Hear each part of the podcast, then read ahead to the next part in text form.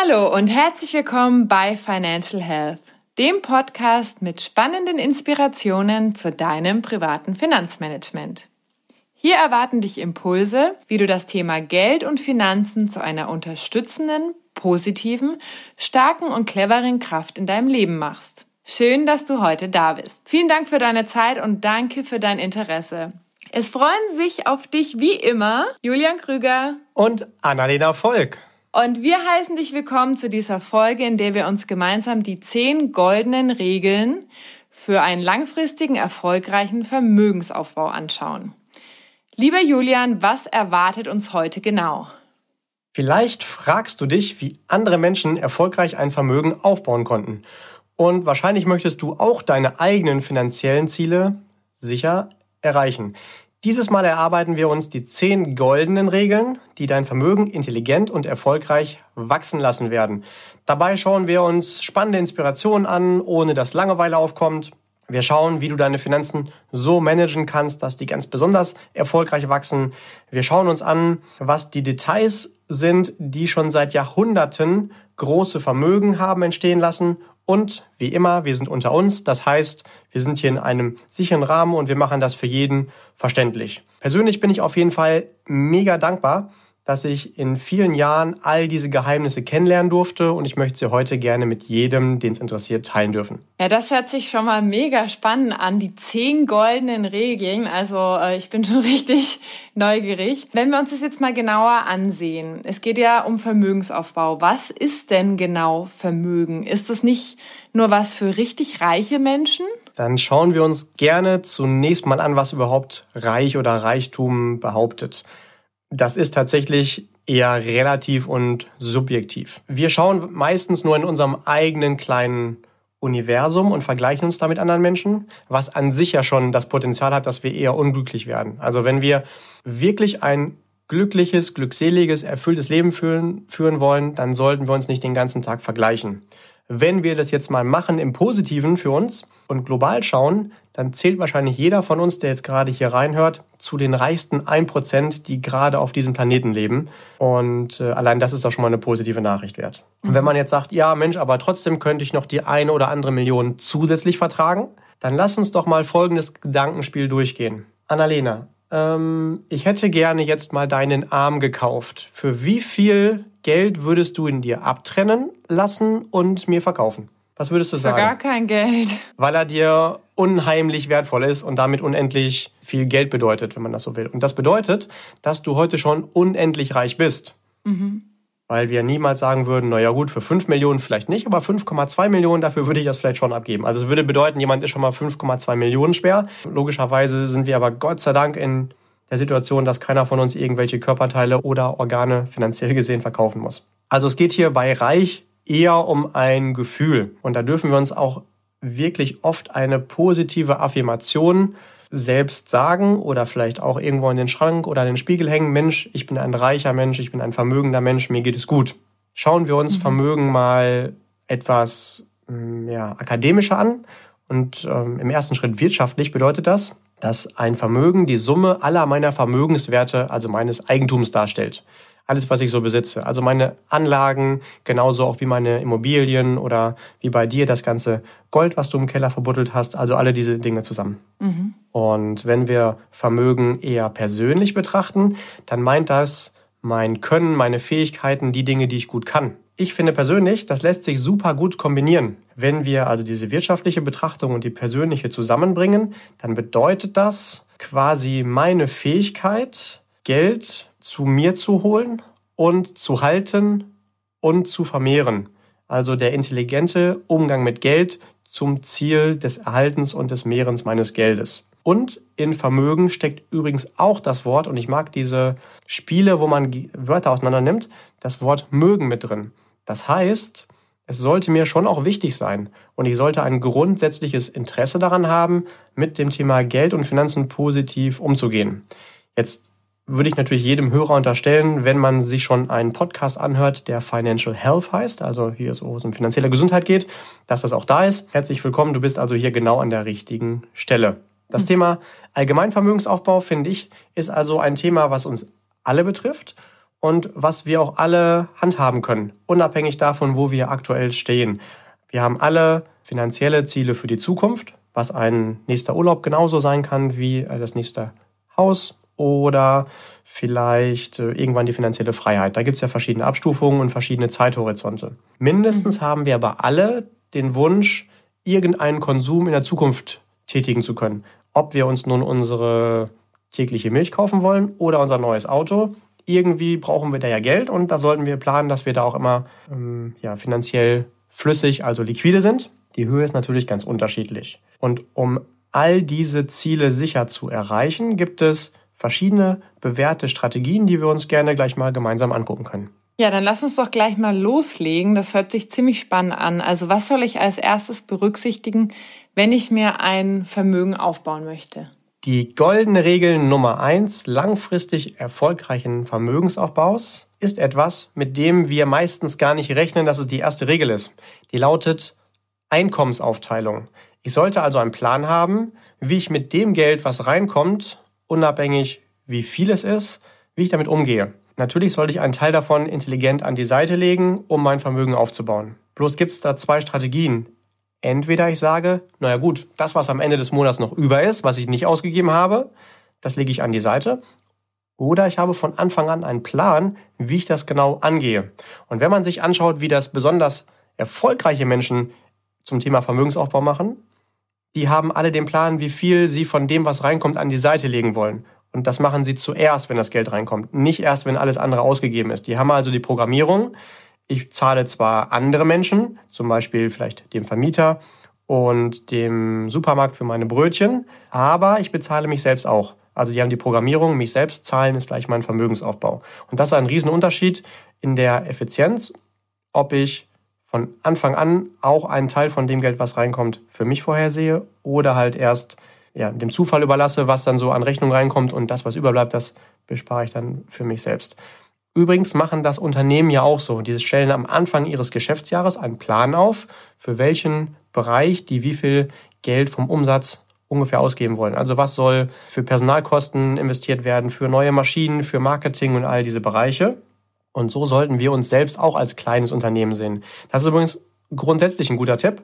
Wenn wir mit unseren Finanzen erfolgreich umgehen wollen, betrachten wir uns selbst einfach als kleines Unternehmen mit verschiedenen Abteilungen, die alle funktionieren sollen. Und so habe ich dann bezogen auf diese Regel Einkommensaufteilung eine Struktur, der ich komplett folgen kann. Wir können uns vorstellen, das ganze Geld, was reinkommt, ist ein Kuchen. Den teilen wir in verschiedene Teile auf und äh, verschiedene Kuchenstücke haben dann verschiedene Ziele. Zum Beispiel sollte ich immer etwas Geld an die Seite legen, um Geld zu haben, wenn etwas Unplanmäßiges bekommt. Das ist meine Liquiditätsposition. 5% von dem Geld, was reinkommt, nutze ich dafür. 10% lege ich an die Seite für meine langfristigen größeren Ziele. Zum Beispiel, was wir gerade gehört haben, für das Auto oder vielleicht für eine eigene Immobilie. Und weitere 10% lege ich an die Seite für, ja, das kann man nennen, Altersvorsorge oder Rente oder finanzielle Freiheit. Also für den Zeitpunkt, wo ich nicht mehr arbeiten muss und trotzdem so viel Geld da ist, dass es für den Rest meines Lebens dann reicht. Dazu haben wir auch nochmal eine extra Folge gemeinsam aufgenommen. Die nennt sich Kontensystem. Und wer Lust hat, kann da gerne nochmal weiter reinhören. Da gibt es ein paar wirklich gute Tipps, wie wir grundsätzlich mit unserem Geld umgehen sollten, dass wir für alle Lebensbereiche genug Geld zur Verfügung haben. Hier haben wir uns ja gerade nur drei Bereiche angeguckt, die so mit dem Bereich Sparen zu tun haben. Mhm. Ja, danke nochmal für den ersten Tipp. Das ist auch was, was in meinem Leben ganz viel verändert hat, dieses Thema Einkommensaufteilung. Und ich kann euch da auch diese Folge mit dem Kontensystem total ins Herz legen. Da haben wir auch noch einen Download dazu gemacht. Schaut euch das super gerne mal an, weil das das Leben sehr vereinfacht. Okay, dann lass uns doch gleich mal zu Regel Nummer zwei übergehen. Ja, sehr gerne. Die lautet, verstehe, was du tust. Das gilt für das gesamte Leben im Allgemeinen, genauso wie im Speziellen für den Finanzbereich. Manchmal stolpert man vielleicht über das ein oder andere Angebot an Finanzprodukten, wo man sagt, das klingt schon echt clever, da werde ich schon fast äh, gierig, das haben zu wollen. Aber bevor du das unterschreibst, frag dich immer erst, Mensch, woher kommt da jetzt eigentlich die Rendite? Also wie vermehrt sich das Geld? Und wenn das nicht für dich logisch nachvollziehbar ist, dann darfst du gerne vorsichtig sein. Ganz oft wurden durch solche Produkte sogar schon in der Vergangenheit Finanzkrisen ausgelöst, wo sich dann irgendwann irgendwelche Risiken aufgeschaukelt haben und keiner mehr wusste, was da eigentlich genau los war. Also Das meine ich jetzt nicht im Detail, dass du alles verstehst, was da passiert, aber zumindest stellst du deinem Ansprechpartner, deinem Finanzberater Fragen und das sollte dann schon logisch klingen, was er da erzählt. Und es sollte auch in kurzer Zeit erklärbar sein. So ähnlich wie wenn ich meinem Autoverkäufer frage, wie sich eigentlich das Auto fortbewegt. Aus meiner Sicht reicht es aus, dass ich weiß, naja gut, ein paar tausend Mal in der Sekunde, da explodiert das da im Auto, aber keine Sorge, das passiert kontrolliert und die ausdehnende Luft, die da auf einmal durch diese Wärme entsteht, die betreibt, die treibt halt einen Zylinder an, dadurch steht, entsteht Bewegung und die treibt dann letztendlich das Auto vorwärts. Ich will gar nicht wissen, was da im Detail passiert, aber es muss irgendwie logisch sein. Mhm. Und bezogen auf Finanzprodukte gibt es da auch gewisse Grundgesetze.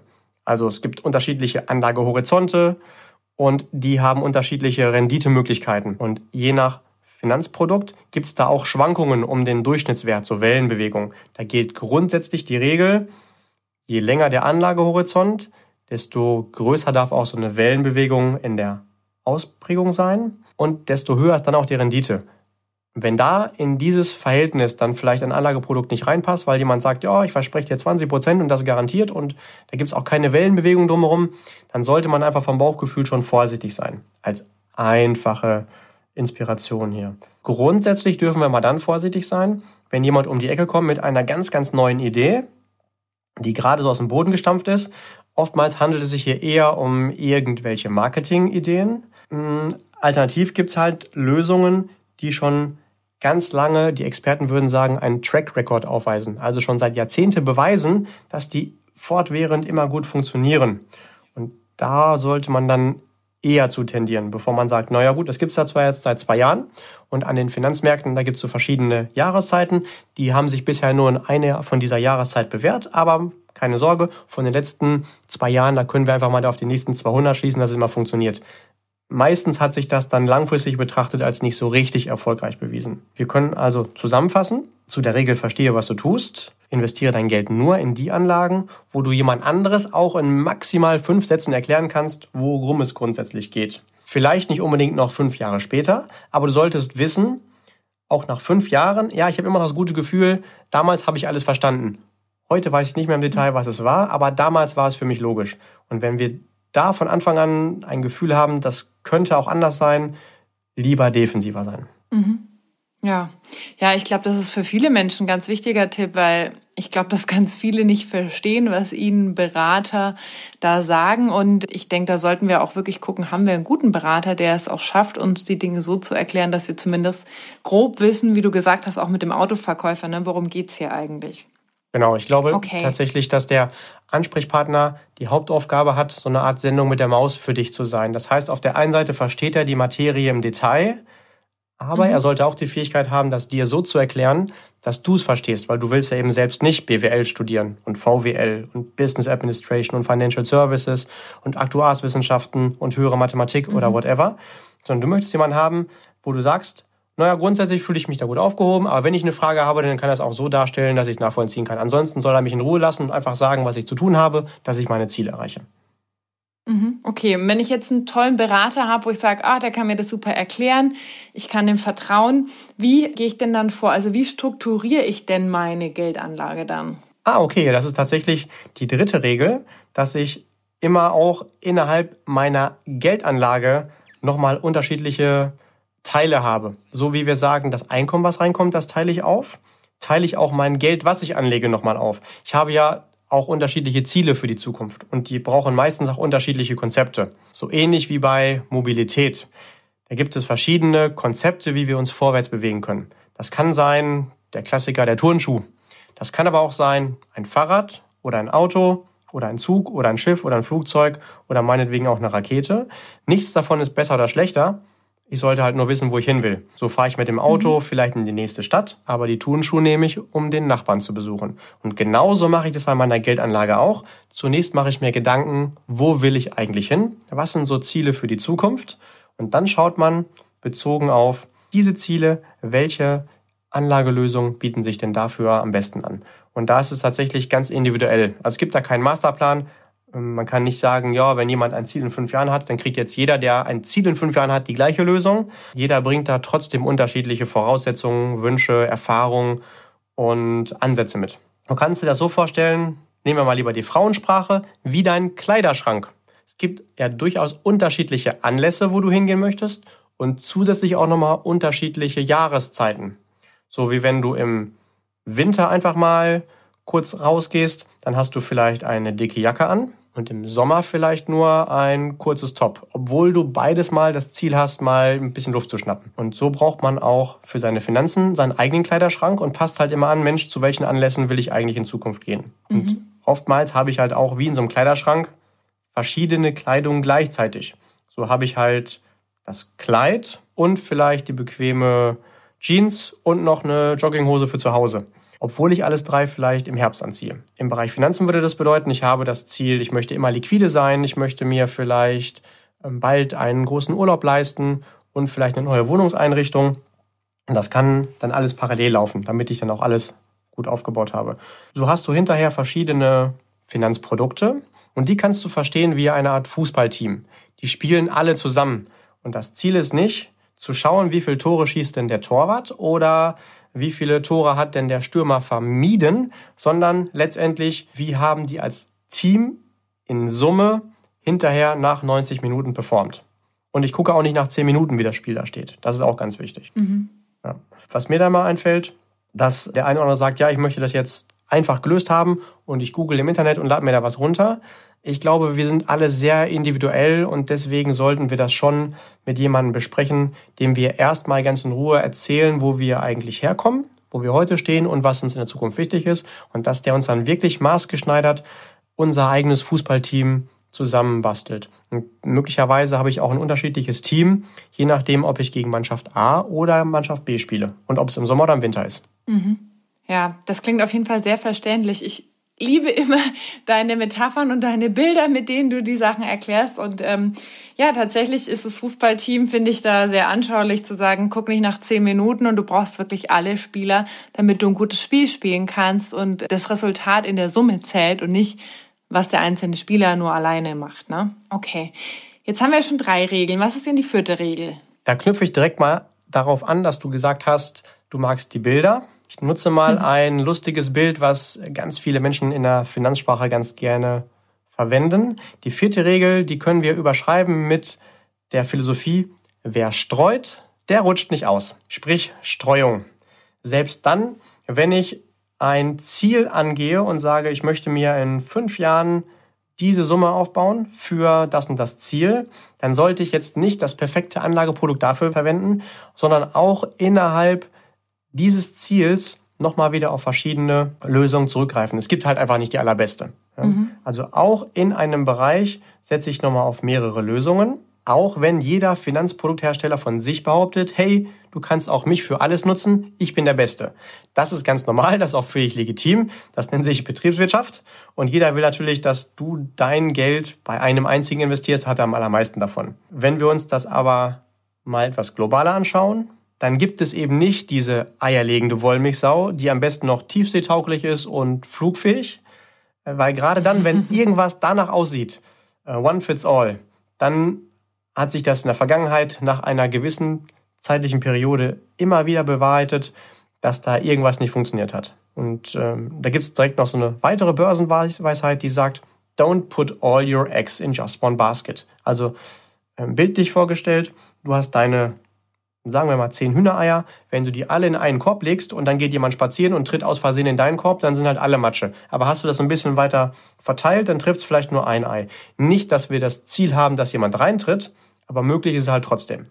Und bezogen mhm. auf diese Streuung, da gibt es sogar noch unterschiedliche Einteilungen. Das klingt jetzt etwas komplex, ist gleichzeitig trotzdem wirklich wichtig zu verstehen. Erstmal streuen wir, haben wir eben schon gesagt, nach Zielen. Das können wir Streuung ersten Grades nennen. Also zum Beispiel Aufteilung nach dem Ziel Auto, Immobilie, hm, ich hätte gerne meinen eigenen Zoo und vielleicht eine Altersvorsorge. Streuung zweiten Grades bedeutet dann innerhalb des Zieles in der Anlageklasse. Also zum Beispiel wollen wir für die Altersvorsorge vorsorgen. Da nutzen wir dann vielleicht Vermögensverwalter und vielleicht eine Immobilie als Kapitalanlage. Das sind also verschiedene Anlageklassen. Mhm. Dritte Streuung, wir streuen dann auch innerhalb der Anlageklasse. Wenn wir also zum Beispiel sagen, wir sparen, wie gerade gesagt, für die Altersvorsorge mit Vermögensverwaltern und mit Immobilien als Kapitalanlagen, dann picken wir uns jetzt hier mal raus Vermögensverwalter, dann nehmen wir direkt mehrere Vermögensverwalter, obwohl jeder von denen behauptet, wir sind der tollste und beste. Die Strukturierung vierten Grades bedeutet dann, dass wir dann auch einem Vermögensverwalter die Aufgabe geben, auch nochmal innerhalb seiner Aufteilung qualitativ in verschiedene Einzelinvestments zu investieren. Da wiederum brauchen wir uns keine Gedanken machen. Gute Vermögensverwalter würden das dann automatisch machen. Also das ist jetzt nicht mhm. die Ebene, diese Streuung vierten Grades, wo wir uns da auch nochmal mit beschäftigen müssen. All diese verschiedenen Aufteilungen haben natürlich auch wieder einen Fachbegriff. Finanzexperten nennen das Diversifikation. Haben wir übrigens auch schon in unserer Folge Finanzbegriffe Teil 1 erklärt, was das genau bedeutet. Mhm. Okay, also wer streut, rutscht nicht aus, merke ich mir und don't put all your eggs in just one basket. Absolut, korrekt.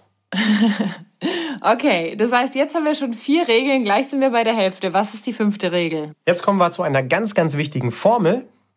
Die meisten Anleger betrachten häufig nur die jährliche Renditeerwartung ihrer Geldanlage.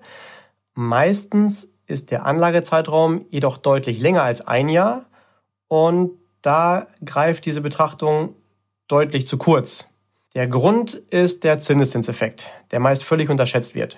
Die Herausforderung ist, unser Gehirn kann exponentielle Entwicklungen einfach nicht gut verstehen, darin nicht denken. Also wir können eher linear. Ähm, wahrscheinlich kennst du dieses Bild, dass ich weiß nicht mehr, wo das gewesen ist. Irgendjemand hat für einen König was Gutes getan und der König hat gesagt, ja Mensch, was möchten als Dankeschön von mir haben? Und derjenige, der dann sehr weise gewesen ist, hat gesagt, ja Mensch, ich hätte gerne einfach nur ein Reiskorn auf ein Schachbrett und darf das erste Feld. Und ich möchte gerne, dass du mir einfach nur von Feld zu Feld doppelt so viel Reis wie in dem vorherigen Feld drauf packst. Also im ersten eins, dann zwei, dann vier, dann acht, dann 16 und so weiter und so weiter. Und wer die Geschichte kennt, der weiß, am Ende müsste so viel Reis auf das letzte Feld, auf das Feld Nummer 64, wie es niemals auf der gesamten Welt geben kann. Das mhm. nennt sich halt exponentielles Wachstum, also der Zinseszinseffekt. Der entsteht dann, wenn Erträge immer wieder dem anfänglichen Anlagebetrag zufließen, sodass eine neue Berechnungsgrundlage von Kapital zur Verfügung steht, ähm, wo dann der neue Zins drauf gerechnet werden kann. Und um da vielleicht mal so ein Gefühl zu bekommen, kann man sich einfach mal im Internet kurz die Mühe machen, eingeben, zum Beispiel Zinseszins rechnen. Da gibt es diverse Rechner, die einem das ermöglichen. Das tatsächlich ist ein Effekt, zumindest über mehrere, also über viele Jahre, wo man hinterher sagt, das glaube ich einfach nicht. Unser Gehirn kann es einfach nicht, weil das nur linear gut denken kann. Also 1 plus 1 plus 1 plus 1, aber nicht 1 hoch zum Beispiel 1,05 bei 5 Prozent oder sowas. Mhm. Witzigerweise gab es sogar schon Zeiten in der Historie, da war der Zinseszins verboten. Wir dürfen also super dankbar sein, dass wir heute leben, denn wir können diesen Effekt dann auch wirklich, wirklich lange für uns nutzen. Hm, die Zeit, dass das mal verboten gewesen ist, ist schon länger vorbei. Warren Buffett, einer der vermögendsten Menschen, die aktuell leben, also die lebende Investmentlegende, einer der Menschen, die von sich behaupten können, Milliarden von Geld zu besitzen, nennt diesen Effekt den wichtigsten Erfolgsfaktor beim Investieren. Und der ist tatsächlich durchs Investieren auch Vermögen geworden. Die Zauberformel, die dahinter steckt, ist jetzt aber nicht nur für Genies und für Multimilliardäre gedacht, sondern wir können die alle nutzen. Der Zinseszinseffekt hilft, schon mit kleinen Beträgen eine beträchtliche Summe anzuhäufen. Ganz oft wird in diesem Zusammenhang auch Albert Einstein gerne zitiert. Der soll, je nach Quelle, 1921 angemerkt haben, die größte Erfindung des menschlichen Denkens ist der Zinseszinseffekt. Andere Quellen sagen, er hatte gesagt, der Zinseszins sei das achte Weltwunder. Wieder andere mhm. Quellen sagen, auf die Frage nach der stärksten Kraft im Universum antwortete Albert Einstein spontan, jo, das ist der Zinseszinseffekt. Und wenn man noch weiter recherchiert, findet man heraus, er soll gesagt haben, wer den Zinseszinseffekt versteht, der verdient daran. Alle anderen bezahlen ihn. Und dann kenne ich mhm. auch noch eine Story wo er eine Vorlesung gehalten hat vor Studenten und gefragt hat, Mensch, liebe Studenten, wie viele von Ihnen haben denn den Zinseszinseffekt verstanden? Und weil das halt Naturwissenschaftler gewesen sind, haben sich alle gemeldet. Und dann hat er gefragt, Mensch, wie viele von Ihnen sorgen denn finanziell schon fürs Alter vor? Hat sich keiner gemeldet. Und dann soll er gesagt haben, nee, Moment, Sie kennen den Zinseszinseffekt. Verstanden haben Sie noch nicht, sonst würden Sie vorsorgen.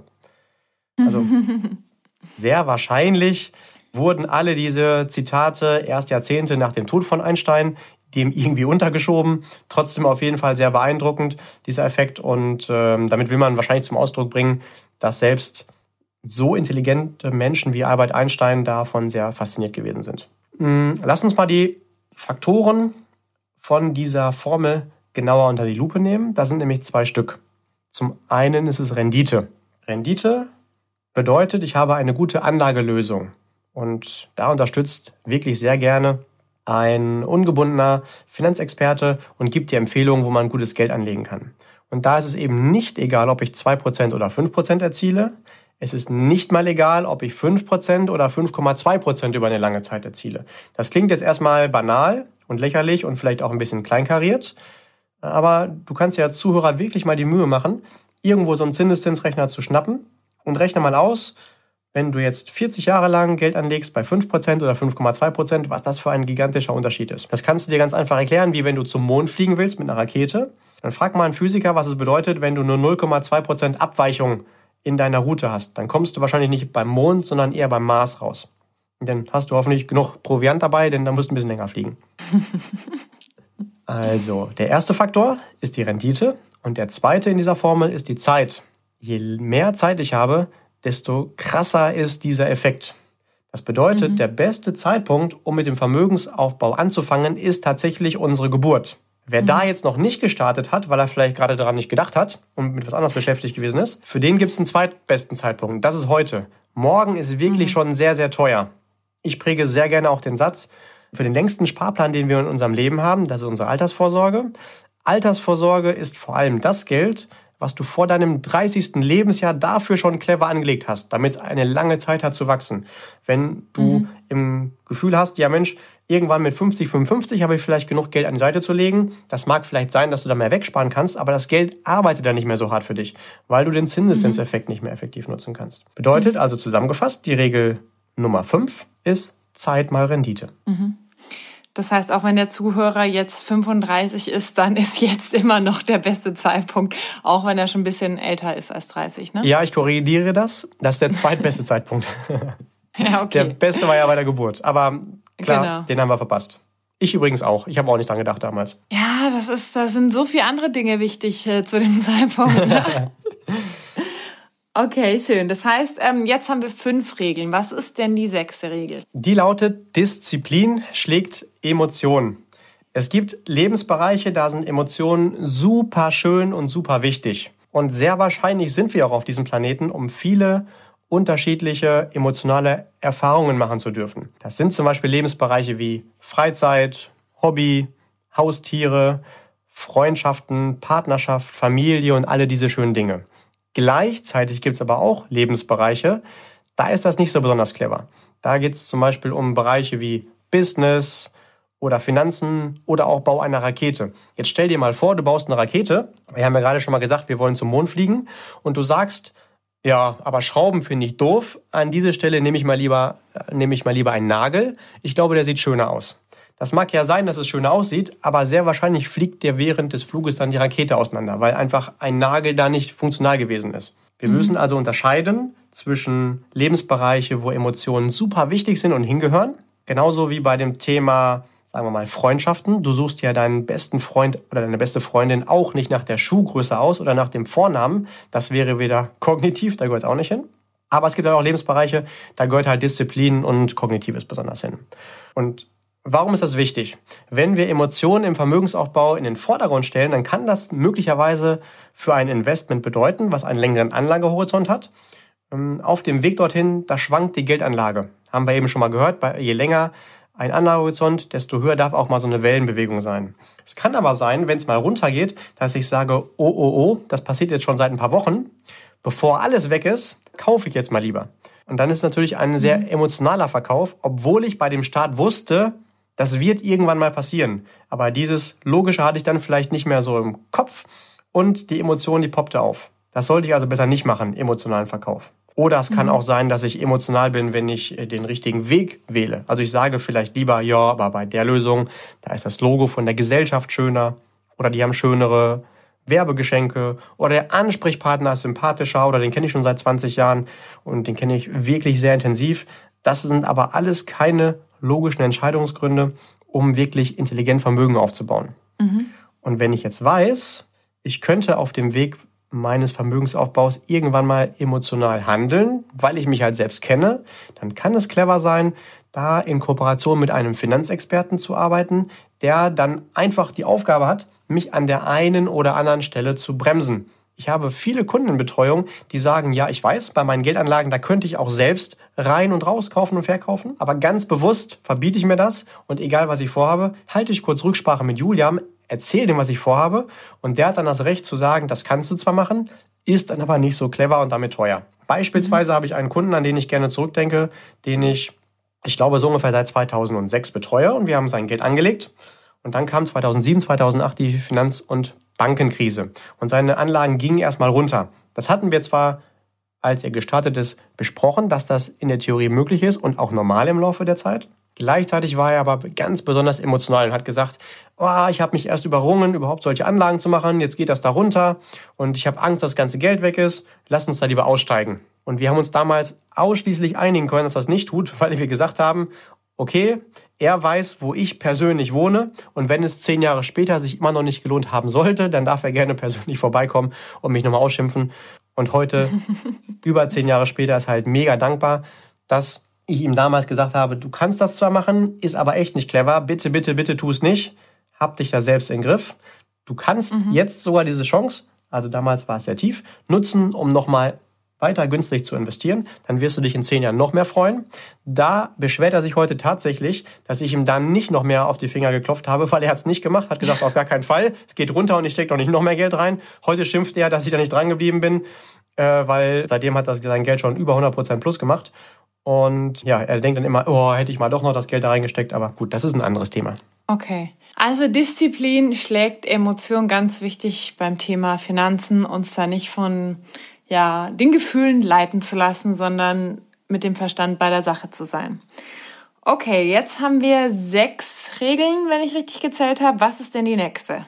Die Regel Nummer sieben, die lautet, handel, wenn du schon handelst, antizyklisch. Nutze also die Antizyklik für dich. Kannst du so verstehen, wir Menschen benötigen zum Überleben, wenn wir einatmen, Sauerstoff. Wenn wir jetzt aber die ganze Zeit einatmen würden, dann würden wir auch umfallen. Irgendwann müssen wir auch mal wieder ausatmen und das, was wir nicht mehr brauchen, aus dem Körper entlassen. Ausatmen ist also genauso wichtig. Und genau wie wir diese Einatmen, Ausatmen Zyklen haben, gibt es das auch an den Finanzmärkten. In der Natur sind es zum Beispiel vier verschiedene Jahreszeiten. Und ja, ich weiß, wir alle hätten am liebsten nur Sommer. Die Frage ist aber, ob der Sommer A existieren kann, wenn wir nicht auch mal die anderen drei Jahreszeiten hätten, wo es auch mal regnet, damit es im Sommer so schön blüht. Und B ist auch noch die Frage, ob wir es so cool fänden, wenn wir da nicht auch mal nach dem Prinzip Yin und Yang den Ausgleich hätten. Ja? Mhm. An den Finanzmärkten ist es genauso. Da sind es halt nur nicht Jahreszyklen, sondern eher im Schnitt so sieben Jahreszyklen. Und deswegen ist es auch die Regel Nummer sieben. Da passt das ganz gut. Man kann sich auf jeden Fall merken, auch an den Finanzmärkten folgt auf jeden Sommer irgendwann ein Winter wie wir eben schon bei dem Kunden aus 2006 hatten, dem ich vorher gesagt habe, irgendwann, ich kann dir nur nicht sagen wann, geht's auch mal runter, aber danach geht's auch wieder hoch. Und an den Finanzmärkten gibt's halt auf den Winter, genau wie wir es gerade gesagt haben, auch wieder einen Sommer. Das ist ganz normal. Man kann halt nur da unterschiedlich clever mit umgehen. Wir wissen aber genauso auch, wenn wir Geld verdienen wollen und vielleicht ein Cabrio oder ein Motorrad verkaufen wollen, Annalena, was wäre der beste Zeitraum, um halt dementsprechend ein Cabrio oder Motorrad zu verkaufen. Wenn wir verkaufen, wollen wir ja einen guten Preis erzielen. Mhm. Ja, wahrscheinlich so früher oder frühen Sommer, dann, wenn die Leute Lust haben, Cabrio zu kaufen. Ganz genau. Und ähm, wann wollen wir es kaufen? Also wenn wir einen guten Preis machen wollen, Schnäppchen, also intelligent damit umgehen? Mhm. Ja, Herbst oder Winter wahrscheinlich. Genau, weil da jeder sagt, ja gut, jetzt kann ich es ein halbes Jahr eh nicht verwenden, die Preise gehen runter. Obwohl mhm das Objekt der Begierde, also das Cabrio, das Motorrad, ja immer das gleiche ist. Und das gleiche kennen wir auch vielleicht, wenn wir essen gehen. Ähm, mittags sind die Preise in der Regel günstiger bei so einem Mittagstisch als abends, wenn wir zum Dinner ausgehen wollen, obwohl es die gleichen Gerichte sind. Mhm. Wenn ich schon günstig einkaufen will, also besondere Renditen erzielen will, dann sollte ich dann einsteigen, wenn andere emotional sind. Also nochmal Vergleich zu der Regel zuvor. Disziplin schlägt Emotion. Andere dürfen ja meinetwegen emotional sein und versprochen, das werden sie auch in der Zukunft sein, aber wir sollten das dann besser nicht sein. Eine der vermögendsten Familien, die stammt von den Rothschilds ab. Und einer der Rothschilds, Der hat damals schon vor vielen Jahrhunderten gesagt, kaufe dann, wenn die Kanonen donnern und verkaufe, wenn die Violinen spielen. Und ein anderes Zitat wird ihm auch noch zugesprochen, das heißt, kaufe, wenn Blut auf der Straße ist. Also das klingt jetzt alles sehr martialisch, soll aber oh, einfach ja. versinnbildlichen. Ähm, immer dann, wenn andere in Panik sind, dann sind sie bereit, Dinge günstig abzugeben. Und immer dann, wenn sie es emotional unbedingt haben wollen. Jetzt scheint das erste Mal die Sonne nach einem halben Jahr Winter und Dunkelheit und die Emotionen und die ähm, Gefühle und wie heißt noch diese Viecher, die im Blut rumschwimmen und uns. Gute Gefühle machen. Keine Ahnung. Endorphine, glaube ich, oder sowas. Endorphine, ah, okay. Genau. Also diese Viecher schwimmen bei uns im Blut rum und sorgen dafür, boah, ich will jetzt unbedingt mit dem Motorrad oder mit dem Cabrio das schöne Wetter genießen. Da bin ich halt bereit, andere Preise zu zahlen. Und wenn du clever bist, dann nutzt du das halt für dich, weil du da halt dann dementsprechend verkaufst. Übrigens klingt das so wild, aber nichts anderes machen wir im Alltag auch. Wenn wir zum Beispiel tanken wollen, dann gucken wir ja auch, wann es gerade günstig ist. Also da vielleicht auch antizyklisch agieren. Und manchmal ist es sogar so, wenn es ganz besonders günstig ist, dann fahren wir direkt dreimal am Tag eine Tankstelle und überlegen, ja Mensch, kann ich den Kofferraum noch voll tanken und vielleicht noch finde ich irgendwelche Tupperdosen, die ich noch voll mache. Hauptsache, ich kann auch da antizyklisch von profitieren. Warum mache ich das denn mhm. dann nicht auch dementsprechend bei meiner Geldanlage? Also wenn ich da schon irgendwie handeln will. Langfristig ist es gar nicht so wichtig. Mhm. Entscheidend ist aber auch, wenn es gerade günstig ist, dann muss ich natürlich auch die Möglichkeit haben, einkaufen zu können. Ich brauche also eine gewisse Liquidität. Und da ähm, können wir jetzt nochmal wieder verweisen auf die erste Regel, dass ich mein Einkommen aufteile. Und egal wie cool irgendetwas klingt, ich nicht mein gesamtes Geld in irgendeine Anlage zu einem bestimmten Zeitpunkt packe, damit ich halt immer handlungsfähig bin. Viele von diesen Regeln, die wir haben, die bedingen sich also gegenseitig.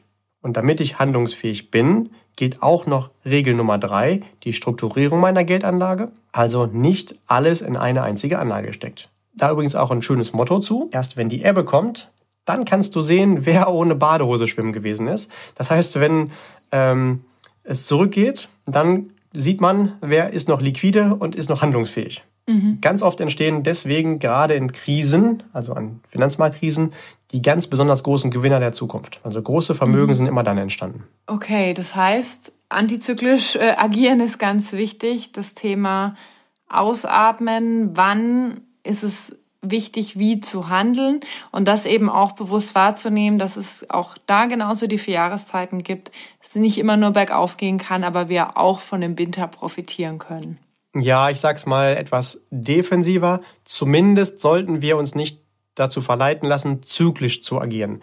Entweder mhm. ich mache mir gar keine Gedanken, wie ich das mache. Langfristig geht's an vielen Finanzmärkten sowieso nach oben.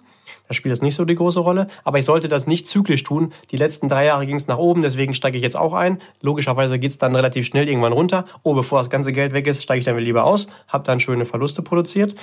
Das sollte ich auf gar keinen Fall tun. Wenn ich noch cleverer sein will, dann mache ich es halt genau andersrum, also antizyklisch. Das ist dann schon eher für mhm. die Profis unter uns. Okay, dann lass uns doch mal zur nächsten Regel weitergehen. Ja, sehr gerne. Die lautet, Zeitraum schlägt Zeitpunkt. Logischerweise mhm. wollen wir am liebsten alle investieren, wenn es am allergünstigsten ist, auf dem Tiefpunkt, und aussteigen, verkaufen auf dem Höchststand. Tatsächlich schafft das aber niemand wiederholbar. Einmal oder vielleicht höchstens zweimal kann man schon mal so einen Lucky Punch haben. Das ist dann aber keine Strategie. Warum? Wir wissen ja erst dann, wenn es ein Tiefpunkt gewesen ist, wenn wir schon wieder in der Zukunft sind und nur noch höher gewesen sind. Ansonsten weiß man das mhm. ja gar nicht. Mhm. Grundsätzlich ist es also völlig ausreichend, wenn ich antizyklisch handeln möchte, dass ich auf einem tiefen Niveau unterwegs bin. Und idealerweise sage ich auch nicht, wenn ich eine größere Summe habe, ich investiere die jetzt auf einmal, weil ich der Meinung bin, jetzt bin ich besonders tief, sondern ich teile diese größere Summe nochmal in kleinere Bereiche, in kleinere Pakete auf und investiere die über einen Zeitraum, ähm, über eine Periode.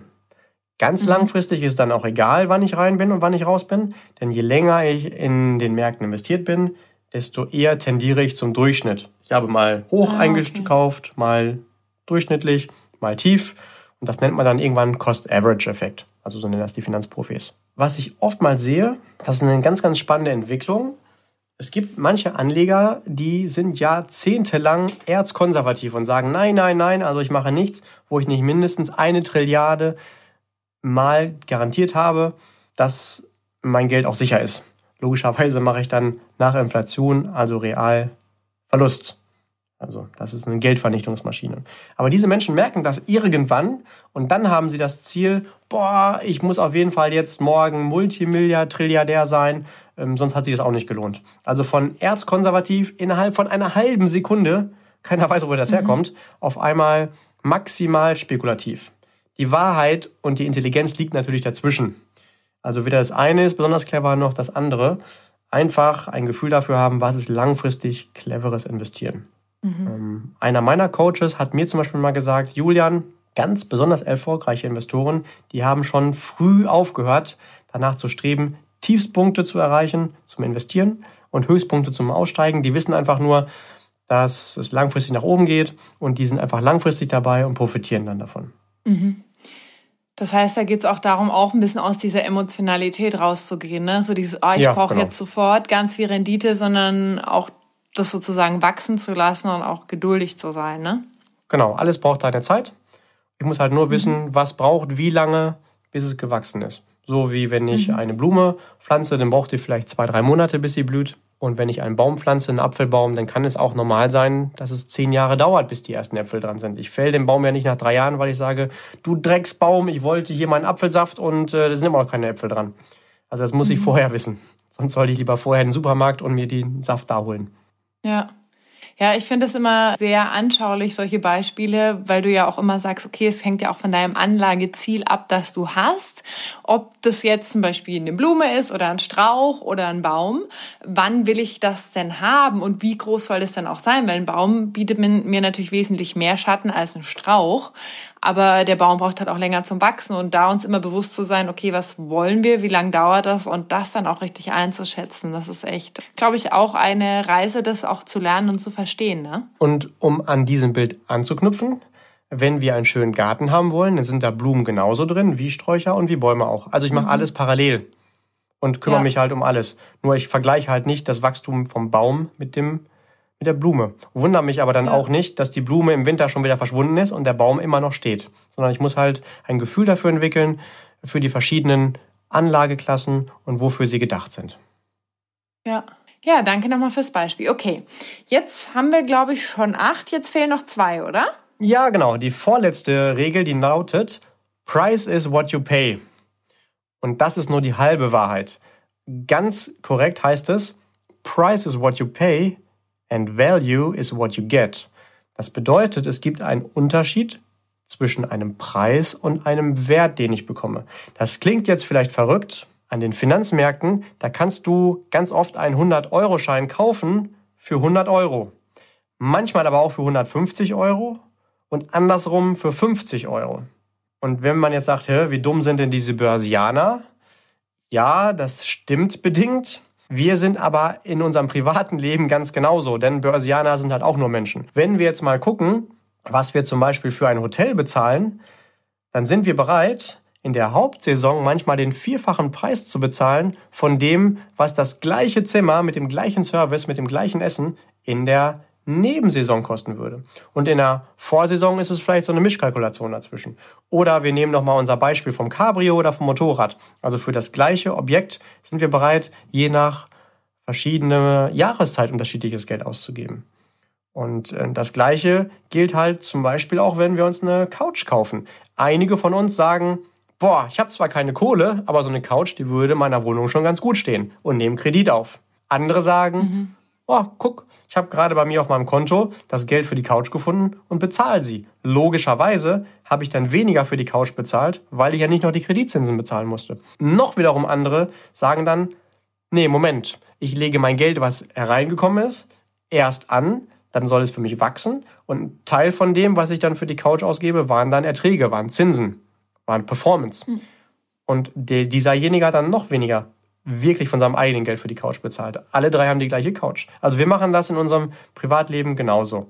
Äh, einige Vermögensverwalter haben zum Beispiel genau diese Strategie, dass sie sagen, für einen 100-Euro-Schein, da wollen wir aber für unsere Anleger maximal 50 Euro bezahlen. Sowas würde man dann zum Beispiel als Value Investing bezeichnen. Und das könnte auch eine Lösung sein, woran wir uns als Privatanleger beteiligen, dass wir die Vermögensverwalter finden, die genau diese Strategien für uns dementsprechend haben. Mhm. Das heißt aber, ich kann das ja auch ein Stück weit auch in mein Privat Lebens sozusagen übertragen, wie du ja gesagt hast, ne? mit dem Cabrio, mit dem Urlaub, wenn das möglich ist oder auch mit den Dingen, die ich mir in meinem Privatleben so gönnen möchte. Ne? Börsianer sind genauso Menschen und wenn wir das in unserem Privatleben nicht so wirklich selbst in der Hand haben, wie wollen wir es dann erwarten, dass es die Profis machen? Also das ist nichts anderes, genau. Und da sollte mhm. man schon auch immer anfangen, finde ich, intelligent zu überlegen, wofür gebe ich eigentlich welches Geld aus. Mhm. Okay, dann kommen wir doch jetzt zum letzten Punkt, oder? Ja, die Regel Nummer 10, das ist tatsächlich meine persönliche Lieblingsregel. Die nennt sich Payback 2.0. Annalena, du kennst wahrscheinlich ganz klassisch das System Payback. Mhm. Wie funktioniert das genau? Also ich zahle an der Kasse, dann habe ich so eine Karte, da wird da mein Einkauf drauf gebucht und dann bekomme ich entsprechend dem Umsatz, also was ich sozusagen gekauft habe, Guthaben, Geld gut geschrieben und kann das dann wieder ausgeben. Genau, und wie oft bekommst du das eigentlich auf den Einkauf von demjenigen, der vor dir an der Kasse war und von demjenigen, der nach dir bezahlt? Ja, gar nicht, nur auf meinen eigenen. Der Nachteil ist also, du bekommst es nur auf deinen Einkauf. Mhm. Und auch nicht für denjenigen, der vielleicht gerade in New York oder Sydney oder wo auch immer einkauft. Nee. Es gibt aber auch die Möglichkeit, dass du für jeden Einkauf weltweit deine Prozente bekommst. Total egal, ob in Berlin oder Köln oder Paris oder LA oder Singapur. Und das sogar wirklich 24 Stunden am Tag, sieben Tage die Woche und 365 Tage im Jahr, rund um die Uhr. Und zwar nicht nur für Einkäufe, sondern für diverse Umsätze. Es gibt da so eine Regel, die sagt, 92 Prozent aller Produkte, die wir so kaufen und die wir täglich nutzen, die stammen von irgendeinem Unternehmen ab, was irgendwo an der Börse notiert ist und an dessen Gewinn wir uns beteiligen können. Mit einer intelligenten Beteiligung an diesen Unternehmen profitieren wir zukünftig am weltweiten Absatz aller Produkte. Und ich finde es immer wieder spannend, dass ich Menschen treffe, die sagen, oh, ja, meinem Chef, dem geht es so gut, wir, die Angestellten, die schuften und der verdient, weil wir da so hart arbeiten. Ja, hör mal, dann beteilige dich doch dran. Ne? Also tatsächlich kenne ich Menschen, die legen bei einem Unternehmen, einem Finanzunternehmen, ihr Geld freiwillig deutlich unterhalb der Inflation an. Das heißt, die betreiben freiwillig Kaufkraftvernichtung. Wenn die nach ein paar Jahren an ihr Geld rangehen, dann können die sich dafür weniger kaufen, als sie es hätten machen können, als sie das Geld angelegt haben. Und dann kenne ich auch mhm. Menschen, die investieren in Unternehmen, die deutliche Profite erzielen. Und diese Unternehmen beispielsweise, das sind auch Finanzunternehmen. Und dort werden dann Produkte den Anlegern, also den Kunden von diesem Unternehmen angeboten, wo die Anleger mit Mini-Erträgen zufrieden sind. Man kann sich also entweder an dem Produkt von einem Finanzunternehmen beteiligen oder lieber an dem Finanzunternehmen selbst, was dann sagt, die meisten Gewinne, die fließen dem Anleger zu. Äh, da muss sich halt jeder selber fragen, auf welcher Seite er denn stehen möchte und wo er sein Geld investieren möchte. Damit meine ich jetzt mhm. nicht, man soll sich jetzt unbedingt an Finanzunternehmen beteiligen. Es kann vielleicht ein kleiner Teil sein, aber grundsätzlich am gesamten Umsatz weltweit. Und die Beteiligung an wirklich erfolgreichen Geschäftsmodellen die halte ich wirklich für besonders clever, sodass daraus dann die Regel Payback 2.0 entsteht. Wenn man das Ganze jetzt von Profis managen lässt, die also wissen, was sie tun, wir einfach nur unser Geld dorthin geben, dort investieren, uns selbst zurücklehnen, an den Umsätzen weltweit von 92 Prozent aller Dinge partizipieren, dann können wir uns einfach in der Zukunft freuen, dass unser Geld gewachsen ist. Und das finde ich eine sehr smarte Idee. Ähm, wie das genau funktioniert, kann übrigens auch jeder nachhören in unserer Folge Investmentfonds. Mhm. Genau, da haben wir nochmal, besser gesagt, hast du da nochmal im Detail erklärt, wie das überhaupt funktioniert, ein Investmentfonds, weil es ist ja für viele, oh Gott, ein Fonds, so ein großes Wort, aber in der Folge wird das nochmal ganz genau erklärt. Ich finde es auch echt beeindruckend mit den 92 Prozent, das wusste ich gar nicht. Auch an der Stelle wieder danke für das anschauliche Beispiel mit dem Payback. Ist natürlich toll, wenn ich nicht nur auf meine Einkäufe sozusagen wieder einen prozentualen Anteil bekommen, sondern auch auf die Einkäufe von den Leuten, die vor und nach mir einkaufen. Ja, und ich okay. freue mich jedes Mal tatsächlich, wenn ich durch die Straßen fahre und dann gibt es da eine ähm, Fastfood-Kette, wo eine Schlange ist, dann weiß ich, ja cool, mein Geld vermehrt sich. Und wenn ich durch die Gegend fahre und sehe, beim Supermarkt stehen ganz viele Menschen beziehungsweise viele Autos auf dem Parkplatz, dann weiß ich, mein Geld vermehrt sich. Oder wenn ich sehe, ich mache einen Fernseher an, da läuft viel Werbung, dann sehe ich, oh ja, das machen die Unternehmen ja nur, wenn sie das auch leisten können. Das heißt, mein Geld vermehrt sich. ganz praktisch. Mhm. Okay, also nochmal ganz, ganz herzlichen Dank für diese zehn goldenen Regeln. Und was mir gut daran gefällt, ist, dass die jeder von uns umsetzen kann und dass sie nicht besonders kompliziert sind. Aber nachdem es jetzt relativ viele Regeln waren und viel Input, kannst du es nochmal ganz kurz zusammenfassen? Na klar, sehr gerne.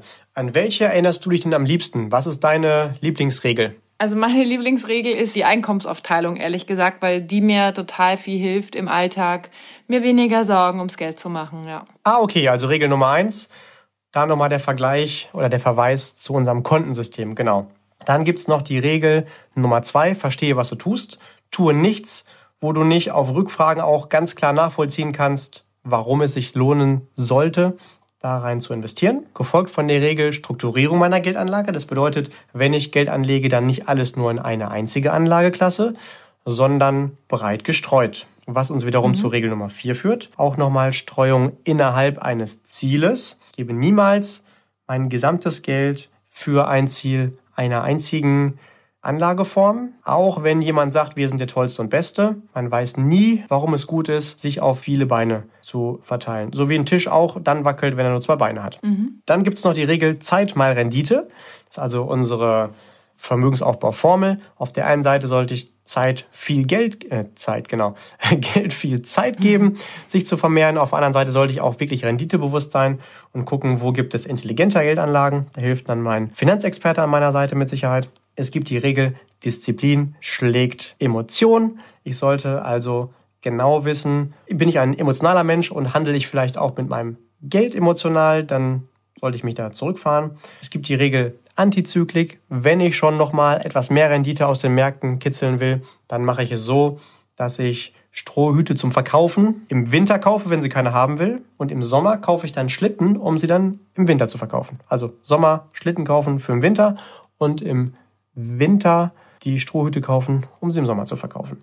Regel Nummer 8. Zeitraum schlägt Zeitpunkt. Es ist nicht die Aufgabe zu gucken, wo bekomme ich denn den günstigsten Kurs und wo kann ich am cleversten aussteigen, sondern wenn, steige ich über einen Zeitraum ein und je länger ich in den Märkten bin, desto mehr tendiert es halt zum Durchschnittsertrag, dann spielt es gar keine Rolle mehr. Die vorletzte Regel ist, Price is what you pay, Value is what you get. Da vielleicht Nochmal der Verweis auch an unser Cabrio. Ähm, ich kann durchaus für die gleichen Dinge unterschiedliche Preise bezahlen und unsere letzte der zehn goldenen Regeln, die lautet Payback 2.0, heißt, ich beteilige mich ab jetzt an den Ausgaben von allen Menschen hier auf diesem Planeten, um mein Geld intelligent vermehren zu lassen. Okay.